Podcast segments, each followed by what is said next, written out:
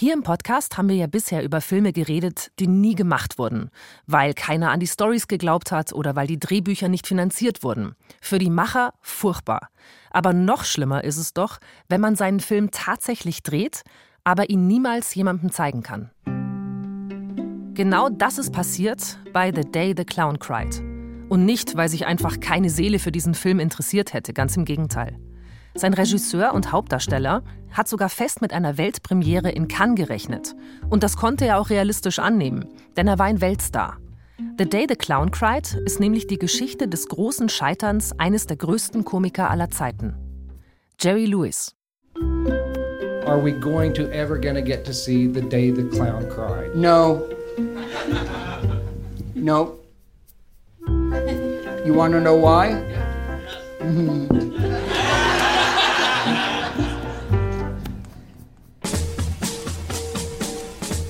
Hallo zu Nie im Kino, einem Podcast über spektakulär gescheiterte Filmprojekte. Heute geht es bei uns um einen Film, der für viel Geld gedreht und dann für immer weggesperrt wurde. The Day the Clown Cried. Ich bin Christina Wolf. Es gibt so Szenen aus Filmen wie Der verrückte Professor oder Der Ladenhüter, die kennt jedes Kind. Vor allem die Stelle mit der Luftschreibmaschine. Die Szene, wo Louis eine emsige Vorzimmerdame imitiert und fleißig in seine Schreibmaschine hackt. Nur macht er das eben auf einem eingebildeten Schreibgerät. Eine Slapstick-Nummer, die Louis sein ganzes Leben lang bei jeder Gelegenheit zum Besten geben musste.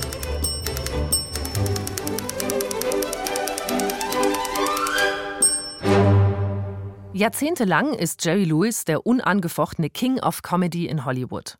Zunächst im Duo mit Dean Martin, dann ab Mitte der 50er Jahre solo. Louis Humor ist anarchisch und super physisch. Er schneidet die beklopptesten Grimassen und er kapiert, wie wichtig Sound und Kameraführung für maximale Komik sind. Denn Jerry Lewis ist ja nicht nur ein Komiker, er ist viel mehr, eigentlich ein moderner Filmemacher. Er ist Regisseur, Drehbuchautor und Schauspieler in einem.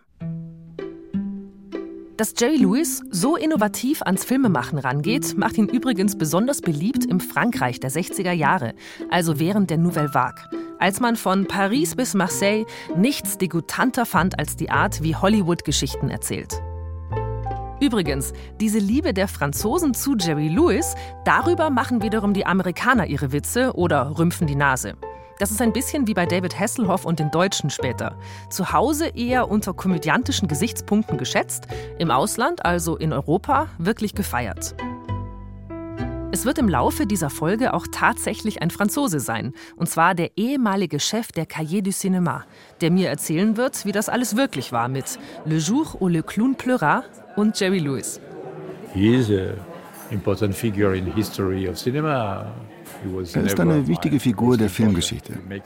Vielleicht nicht mein Lieblingsregisseur, aber Jerry Lewis hat eine große Rolle in der Filmgeschichte gespielt. Und er wurde um etwas gebracht, was ihm so viel bedeutet hat, worin er so viel Zeit, Mühe und Energie gesteckt hat.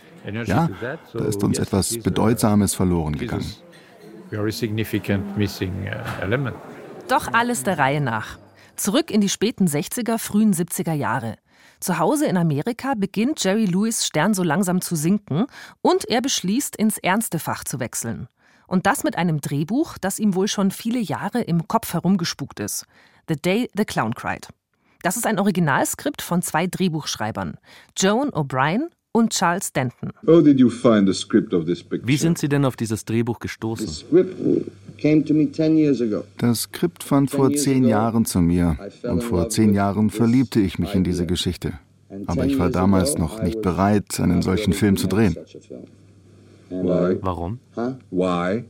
Well, I don't think I could have handled it weil ich nicht glaube, dass ich das vor zehn Jahren hinbekommen hätte. Es war einfach die falsche Zeit. Ich mache Dinge nur, wenn ich glaube, dass die Zeit reif dafür ist. Das ist Instinkt, ein Gefühl für Timing, das in unserem Geschäft sehr wichtig ist. Und ich war einfach als Mensch noch nicht reif genug. Ich war ja viel jünger. Für so einen Film muss man ein bisschen älter sein. Ist ja sehr dramatisch, Ich musste da noch so viel dazulernen.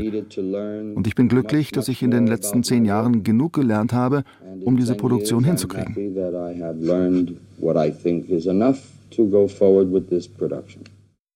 Das, was wir hier hören, ist Jerry Lewis im Jahr 1972, wenige Wochen bevor er die Dreharbeiten zu The Day the Clown Cried beginnt.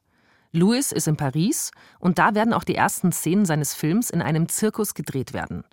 Den französischen Reporter, der ihn da interviewt, behandelt Louis zwar ziemlich herablassend, aber ein bisschen verrät er ihm dann doch, worum es in diesem neuen Film gehen wird. Wären Sie so freundlich, uns ein bisschen was über den Film zu erzählen? No. Nein. I know that. Please. It is the story of a clown who was once the premier clown, who is no more the top clown. Es ist die Geschichte von einem Clown, der einst der erste Clown des Zirkus war, aber jetzt nicht mehr. Und er tut sich schwer, damit umzugehen, jetzt nur noch ein kleines Rädchen im Zirkusbetrieb zu sein. Und wegen seines Selbstmitleids und seines Schmerzes ändern sich viele Dinge in seinem Leben. Und wir beobachten, wie diesem Menschen wunderbare Dinge passieren. Denn er wird anfangen, nicht mehr nur an sich selbst zu denken. Und das ist alles, was ich Ihnen verraten werde. Because some things happen that make him think about others besides himself. And that's all I'm going to tell you. Jerry Lewis sagt, wunderbare Dinge passieren diesem Menschen, dem Clown, der unter widrigen Umständen hier charakterlich reifen wird im Film. Aber er verschweigt damit die genaueren Umstände, in denen sich unser Clown da befindet. Und genau dank dieser Umstände wird The Day the Clown Cried zu einem der berüchtigsten Filmprojekte aller Zeiten. Denn The Day the Clown Cried spielt im KZ. Der King of Slapstick Comedy in einem Film über den Holocaust. Das hat das Potenzial für einen richtigen Skandal. Die grobe Handlung des Films ist schnell erzählt. Und das, obwohl der Film ja niemals erschienen ist. Diverse Versionen des Drehbuchs finden sich nämlich quer übers Netz verteilt. Wer keine Lust zu lesen hat, man kann sich das auch in Bewegtbild anschauen, aber das natürlich nur in eher bescheidener Qualität, in Form von Filmfreak Reenactments auf YouTube. Say, why don't we get the clown to do something? The clown? Who's the clown? You've heard of Helmut Dork? That's him down there. Zusammengefasst. Jerry Lewis spielt einen deutschen Clown, der seine besten Jahre hinter sich hat. Betrunken pöbelt er in einer Berliner Kneipe gegen Hitler herum und er wird dafür verhaftet und in ein KZ gesteckt. Dort erweist er sich irgendwann als nützlich, denn die durch einen Zaun von ihm und den anderen nicht-jüdischen Häftlingen getrennten jüdischen Kinder mögen den Clown. Die KZ-Schergen beschließen das auszunutzen. Und so soll Helmut Dork, der Clown, die Kinder bei Laune halten und schließlich in ihre Vernichtung nach Auschwitz in die Gaskammer führen, ohne dass sie verstehen, was mit ihnen geschieht.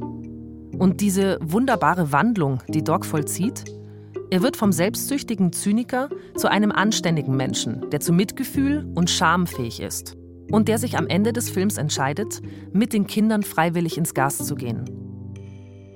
Für jemanden wie Jerry Lewis, der für Komödien weltberühmt geworden ist, eine 180-Grad-Wende. Für uns heute ist die Idee einer Tragikomödie zu Zeiten des Holocausts nicht mehr ganz so skandalös wie Anfang der 70er Jahre, als die Befreiung Auschwitz gerade mal 25 Jahre her war.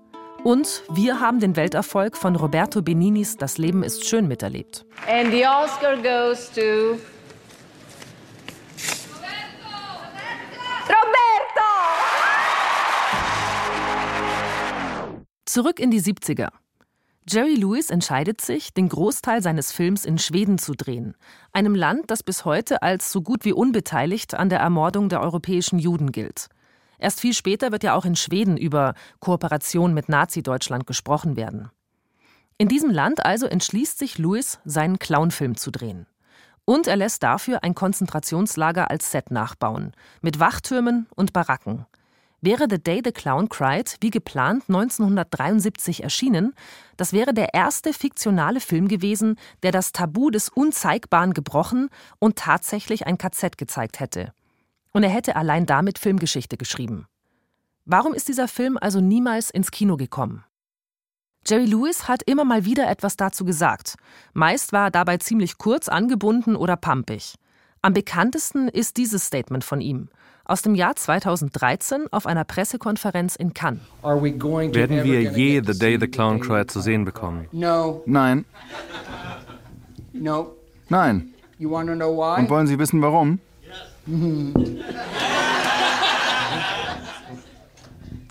Simply because it's very easy to sit in front of an audience and expound on your feelings. Weil es einfach ist, hier vor Publikum zu sitzen und über Gefühle zu sprechen.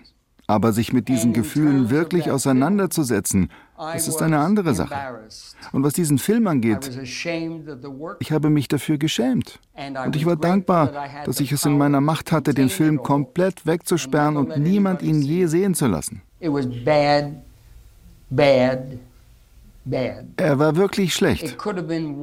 Er hätte wundervoll werden können. Aber er ist mir entglitten. Ich habe es nicht richtig hinbekommen.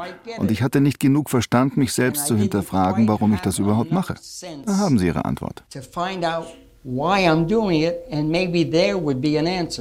Was wir da hören, ist vor allem das große Ego eines alternden Weltstars, der selbst im Scheitern seine eigene Rolle größer macht, als sie tatsächlich war. Denn es lag nicht allein an Jerry Lewis, den Film zu verhunzen. Und genauso wenig war es allein seine Entscheidung, den Film dann für alle Zeiten wegzusperren. Der Produzent des Films, Ned Waxberger, taucht zehn Tage vor Ende der Dreharbeiten am Set in Schweden auf. Und er teilt Jerry Lewis mit, dass er aussteigt aus diesem super kostenintensiven Projekt. Lewis investiert kurzerhand 2 Millionen Dollar aus seinem Privatvermögen und dreht auf eigene Kosten weiter. Als dann aber alles im Kasten ist, schnappt sich Louis auf einmal alle Filmrollen und haut ab nach Los Angeles. Angeblich, um dort das Material entwickeln zu lassen. Ein paar Monate lang spricht er noch von Post-Production und dass er es gar nicht abwarten kann, diesen Film beim nächsten Filmfestival in Cannes aufzuführen. Doch dann kommt der richtige Knaller. Es stellt sich nämlich heraus, dass der Produzent niemals die Rechte am ursprünglichen Skript erworben hatte und dass er der Autorin Joan O'Brien noch den größten Teil ihres Honorars schuldet. Lewis versucht noch O'Brien milde zu stimmen, indem er ihr einen Rohschnitt des Films zeigt. Aber die Amerikanerin findet es so furchtbar, was Lewis da aus ihrem Stoff gemacht hat, dass sie ein für alle Mal Nein sagt, egal wie viel Geld man ihr dafür geben würde. Louis hätte die Geschichte verkitscht, indem er sich den Clown viel zu sehr auf den Leib geschrieben hat. Zu sympathisch, zu lustig will dieser Helmut Dork sein. Im Original ist er noch ein richtiger Zitat Bastard. Jerry Lewis nimmt also den Rohschnitt seines Films und er sperrt ihn Zeit seines Lebens in seinem Büro ein. Und das ist dann also das Ende für The Day the Clown Cried.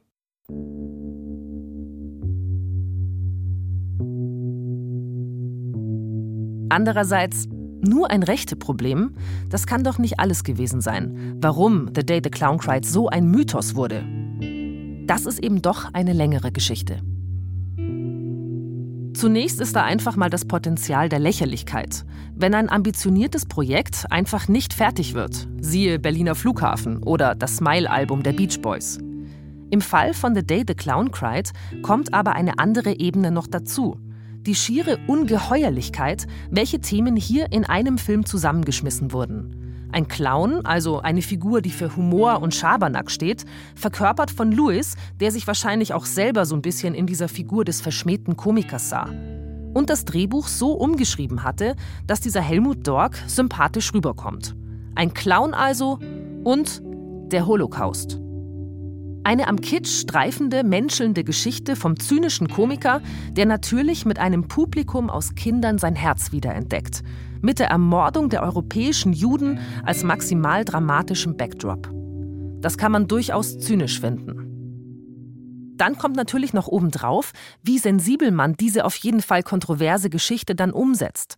Vorsichtig formuliert könnte man sagen, Louis geht da etwas unbedarft ans Werk. Er stammt selbst aus einer jüdischen Familie, aber als Amerikaner hat Louis die Verfolgung und Ermordung der europäischen Juden nur aus der Ferne erlebt. Bevor Louis zu drehen beginnt, will er die echten Konzentrationslager sehen und er fährt nach Dachau, Bergen-Belsen und Auschwitz. Er ernährt sich nur noch von Grapefruits und verliert in wenigen Wochen über 15 Kilogramm Gewicht. Er engagiert den jüdischen Berliner Kostüm- und Setdesigner Margot eigentlich Max Goldstein, um möglichst realistisch die Stimmung und den Look des Alltagslebens in Nazi-Deutschland einzufangen. Doch Lewis geht in seinem perfektionistischen Drang nach Realismus noch viel weiter. In einem Interview mit dem deutschen Filmemacher Erik Friedler bestätigt Lewis ein paar Jahre vor seinem Tod, dass er einen ehemaligen KZ-Wachmann als technischen Berater angeheuert hat. Und er scheint da nichts Verwerfliches dran gefunden zu haben. Das ist ein Ausschnitt aus Friedlers Film Der Clown. Ich hatte als meinen technischen Berater einen wunderbaren Mann. Karl Schnepp. Karl Schnepp. Er war bei der SS und für die Vergasung in einem Konzentrationslager verantwortlich gewesen.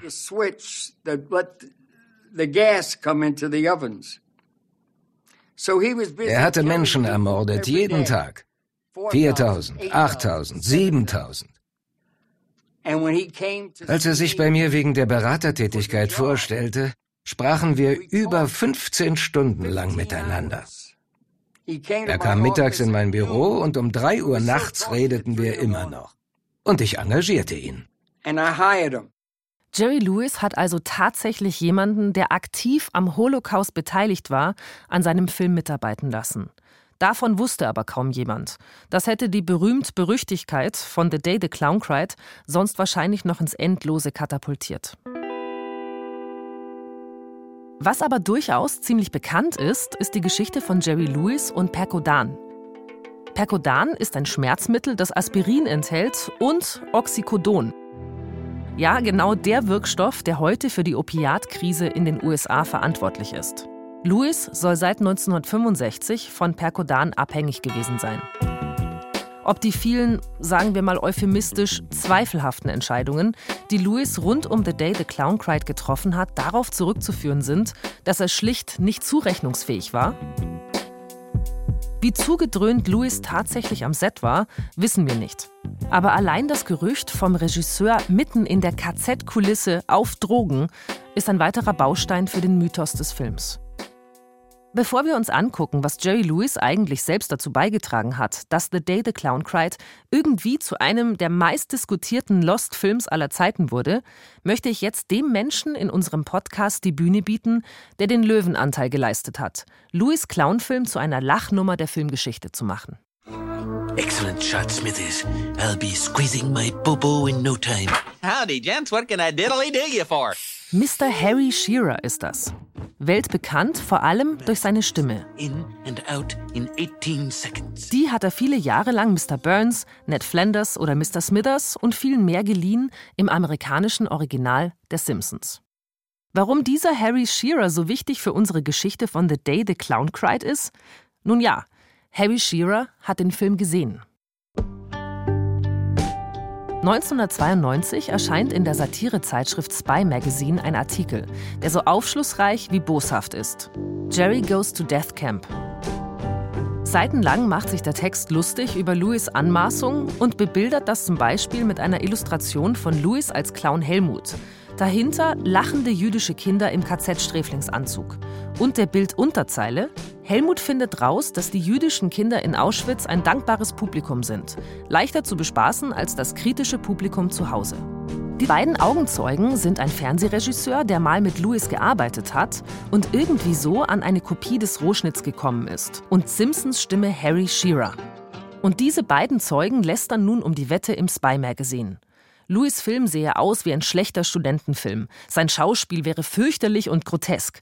Das ganze Projekt so drastically wrong, voller Pathos und komplett daneben.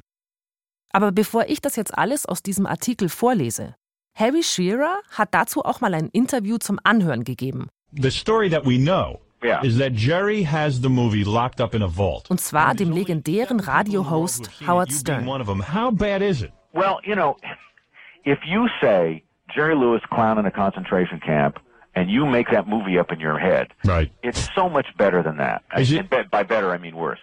Und damit ist The Day the Clown Cried endgültig zur Lachnummer verkommen. Oh my God? Really? You've got to be. Oh no. Ein bisschen Mitleid kriegt man aber doch schon mit Jerry Lewis, wenn man das hört, oder? Ob er denn wirklich all diese Häme verdient hat? And Jerry's unfunniness shines like a beacon. Kann man nicht eigentlich gut die Hälfte aller Vorwürfe, die man The Day the Clown Cried gemacht hat, er wäre kitschig, pathetisch, er benutze den Holocaust auf unethische Weise als Filmkulisse, kann man das alles nicht auch gefeierten Oscar-prämierten Filmen wie Schindlers Liste oder Das Leben ist schön vorwerfen? Irgendwie ist das doch unfair. So viel Spott gegenüber einem Film, der sich nicht wehren kann, weil ihn keiner kennt. Wie schön wäre es, wenn man sich einfach selbst ein Bild machen könnte von diesem Film. Immerhin, ab und an tauchen ein paar Fetzen auf, zum Beispiel Fotos vom Set oder kurze Behind-the-Scenes-Videos. This is a pre-production book. All of my plans on this film, The Day the Clown Cried. Und dann schließlich 2016 taucht endlich Originalmaterial des Films auf. Und zwar eine ganze Menge. Und das verdanken wir dem Schweden Hans Crispin, einem ehemaligen Mitarbeiter der Produktionsfirma, die für The Day the Clown Cried zum Beispiel das Equipment gestellt hat. 1980 jobbte ich bei Europafilm, der Firma, die bei The Day the Clown Cried auch für Kamera- und Tonequipment verantwortlich war. Irgendwann hatten sie eine Art Frühjahrsputz. Sie holten zwei große Container und warfen zahlreiche Rollen mit Material von Jerry Lewis weg. Wir konnten noch neun Rollen mit unzusammenhängenden Filmausschnitten retten. Sie waren alle deutlich beschriftet mit The Day the Clown Cried. Das ist ein Ausschnitt aus Erik Friedlers Dokumentarfilm Der Clown. Und Friedler hat nicht nur Hans Crispin aufgetrieben. Friedler verwendet natürlich auch dieses Material, das ihm Crispin übergibt. Insgesamt 30 Minuten Originalszenen aus The Day the Clown Cried. Das Netz reagiert natürlich so. Den Film illegal mitschneiden, die Clown-Szenen raus und dann aneinander montieren und die halbe Stunde The Day the Clown Cried leaken. Ich habe das am Stück montierte Material natürlich gesehen, auch wenn es immer wieder runtergenommen wird. Und so lachhaft und daneben, wie ich es befürchtet habe, fand ich das alles nicht, sondern schon irgendwie anrührend. Aber kann ich deshalb sagen, ich hätte The Day the Clown Cried gesehen? Natürlich nicht. Aber vielleicht gibt es ja doch noch wen, der etwas zur Ehrenrettung von Louis Opus Magnum beitragen kann. Und der ist natürlich Franzose. Also aus dem Land, in dem man Jerry Lewis immer die Treue gehalten hat. Jean-Michel Frodon ist Filmkritiker. Und er war lange Chefredakteur der weltberühmten Cahiers du Cinéma, der Filmzeitschrift, für die einst Truffaut, Chabrol oder Godard geschrieben haben. Und Jean-Michel Frodon hat The Day the Clown Cried tatsächlich gesehen. Ich habe Monsieur Frodon im besten Schulfranzösisch angeschrieben und ihn gefragt, ob er denn Lust hätte, sich mit mir über Jerry Lewis und den Clownfilm zu unterhalten. Und ich bekomme sofort die Antwort: Bien sûr, avec plaisir. Und praktischerweise sind wir gerade beide zum Filmeschauen auf der Berlinale. Wir treffen uns in einer Kinobar am Potsdamer Platz. Er ist schon vor mir da und trinkt schon mal ein Gläschen Wein. Ich will nicht unhöflich sein und mache mit. Wie war das also? Wie in drei Teufelsnamen hat Jean-Michel Frodon diesen Film, den es eigentlich nicht gibt, gesehen?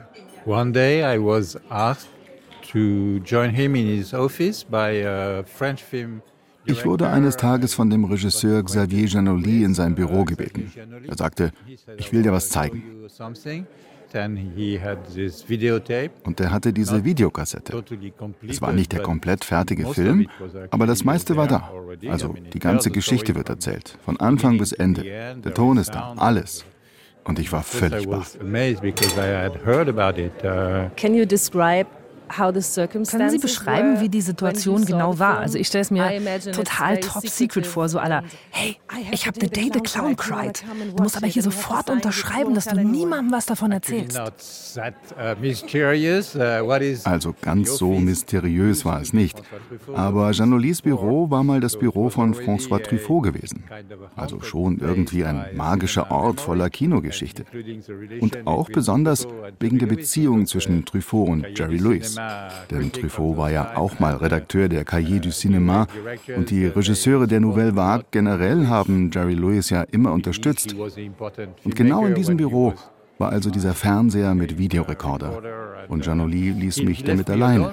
Ich sitze also da, er drückt auf Play und geht raus. Ich fange an zu schauen. Und Sie erkennen es uh, sofort. Ja, was ich da sehe, ist ziemlich unerwartet und seltsam, klar. Aber ich uh, verstehe. Ich erzähle ihm, dass ich eigentlich nur Negatives über The Day the Clown Cried gelesen und gehört habe. Und als ich den Namen Harry Shearer sage, rollt Monsieur Frodon nur mit den Augen. Wie findet er also Jerry Lewis verlorenen Film? Oh, ich finde, es ist ein wunderbarer Film. Es ist ein wirklich wichtiger Film. Ich finde, es war eine wirklich bewegende Idee von Jerry Lewis, mit großem Respekt vor den historischen und ethischen Themen, die er behandelt, während er gleichzeitig sein eigenes Lebenswerk als Komiker hinterfragt. Was bedeutet das denn, Leute zum Lachen zu bringen? Vor allem auch, wie wichtig ist Lachen in besonders düsteren Situationen? Da gibt es diese Zeile in The Day the Clown Cried. Wenn Terror regiert, dann ist Lachen ein seltsamer, verstörender Klang. Für mich gibt es nur einen anderen Film, den man hier sinnvoll als Vergleich heranziehen kann. Und zwar Charlie Chaplins Der große Diktator. Chaplin spielt da ja Hinkel und den jüdischen Barbier, also beide Charaktere. Und Louis vereint diese beiden Figuren in einer. For me in this film, somehow uh, Jerry Lewis mixes both of them. Weil Sie gerade den großen Diktator ansprechen, ist The Day the Clown Cried eigentlich an irgendeiner Stelle lustig? Is The Day the Clown Cried in some parts funny? Nein, nein, überhaupt nicht. Der Film ist düster, er ist schmerzhaft, verstörend und er will verstören. Darum respektiere ich ihn ja so. This. Da kichert Monsieur Frodon noch ein bisschen in sich hinein und er erklärt mir den Unterschied zwischen Meisterwerken wie Der große Diktator oder, ja, The Day the Clown Cried und kitschigen, unethischen Filmen wie Spielbergs Schindlers Liste, die sowas wie ein Happy End in Auschwitz inszenieren. But for me it is acceptable way. Ein bisschen können wir ja hoffen, dass wir uns alle irgendwann eine eigene Meinung bilden können über dieses Phantom von einem Film, so wie Jean-Michel Frodon. Denn kurz vor seinem Tod hat Louis sein Lebenswerk an die amerikanische Kongressbibliothek vermacht. Darunter auch eine Kassette mit dem, was er da all die Jahrzehnte in seinem Büro versteckt hat, dem Material von The Day the Clown Cried.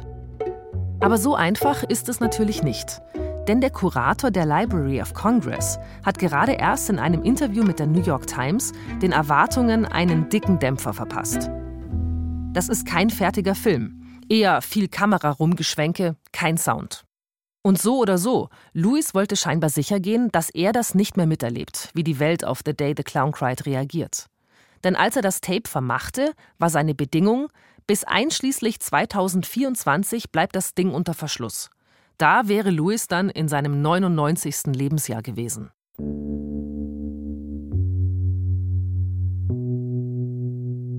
Ob wir den Mythos um The Day the Clown Cried ein bisschen aufdröseln oder gar entzaubern konnten die letzte halbe Stunde, ich muss gestehen, ich hoffe nicht. The Day the Clown Cried bleibt vielleicht für immer eines der ganz großen Mysterien der Filmgeschichte und wird noch in Jahrzehnten der Gegenstand von Mutmaßungen, von Legenden und von Faszination sein. Und das ist doch auch irgendwie schön. Ja, und das letzte Wort muss natürlich Jerry Lewis selbst gehören. In seinem letzten Interview aus dem sehr empfehlenswerten Dokumentarfilm Der Clown. Es gibt keinen Tag in meinem Leben, an dem ich nicht an diesen Film denke. Irgendwann am Tag fällt er mir ein und ich versuche ihn aus meinem Kopf zu bekommen. Das war's mit der ersten Staffel von Nie im Kino. Und ich sage Danke an Fabian Zweck für Ton und Technik. Alle Folgen dieser Staffel von Nie im Kino gibt's online im Nie im Kino Podcast oder in der ARD Audiothek. Und wenn ihr auf keinen Fall die zweite Staffel verpassen wollt, dann abonniert jetzt schon mal unseren Podcast. Wenn ihr Vorschläge habt, welche gescheiterten Filme wir hier in der zweiten Staffel besprechen könnten, dann schreibt uns eine Mail, nie im Kino in einem Wort geschrieben, also nie im Kino at br.de. Aber Hauptsache, ihr abonniert unseren Podcast. Und Klaus Uhrig möchte noch was sagen. Der ist schließlich der Redakteur von Nie im Kino und hat genau. das letzte Wort. Ja, danke schön. ähm, ich wollte nämlich noch eine Empfehlung aussprechen, weil Christina viel zu bescheiden ist für sowas. Christina hat nämlich gerade den Deutschen Hörbuchpreis gewonnen. Und zwar zum ersten Mal ging dieser Hörbuchpreis an einen Podcast. Ihre Podcast-Serie Transformer, in der sie ihren besten Freund begleitet, ihren besten Freund, der mal ihre beste Freundin war. Super Podcast, Transformer, sofort anhören. Und ich bin jetzt schon ein bisschen rot. Ich bin froh, dass wir hier nicht zu sehen sind.